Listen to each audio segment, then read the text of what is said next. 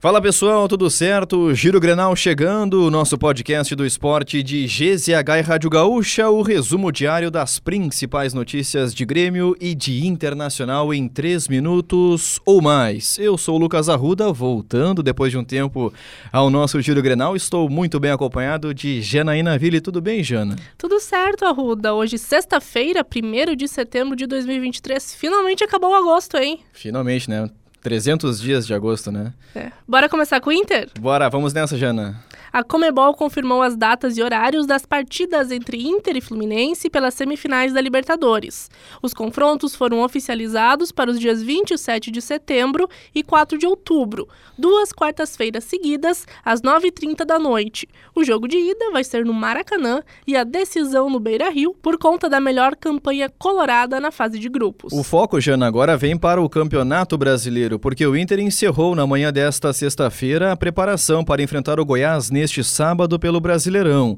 O time titular será colocado em campo para reagir na competição nacional. O único desfalque para a partida em Goiânia será o zagueiro Vitão. O defensor segue tratamento intensivo no Departamento Médico Colorado. E sendo assim, Arruda, a única indefinição pública é sobre o substituto de Vitão.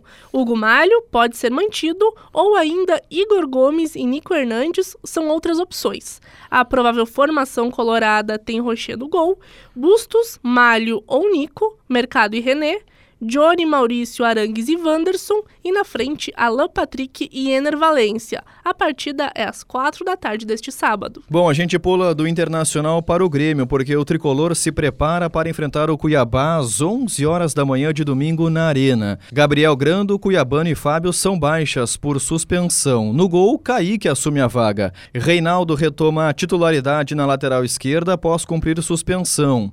Na zaga, Rodrigo Eli será o substituto de Jeromel Jeromel, que está lesionado. E a tendência é de que o técnico mantenha a base do time que goleou o Cruzeiro no domingo passado.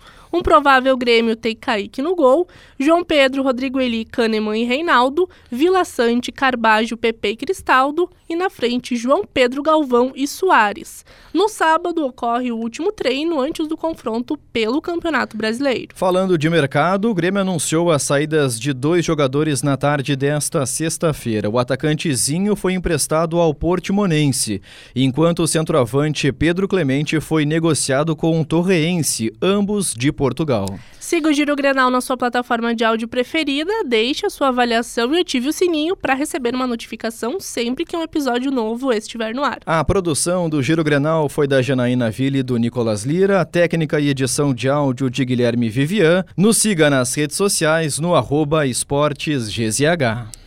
O Arruda, tem hum. novidade hum. na seleção feminina, hein? Pois então, Jana, nesta sexta-feira foi anunciado o novo técnico vitorioso ex-Corinthians. Ex não, né? Segue por enquanto no Corinthians, mas vai assumir a seleção Arthur Elias. E já que tu é uma expert no assunto, Jana, uma rápida avaliação sobre esse nome. Era o nome mais esperado, né? O treinador vitorioso dos últimos anos. Ele tem 14 títulos em oito uhum. temporadas com o Corinthians, é muita coisa. Ele treina o melhor time do futebol feminino no país, nada mais justo. Depois do trabalho da Pia, estamos em boas mãos, Jana? Estamos, finalmente estamos.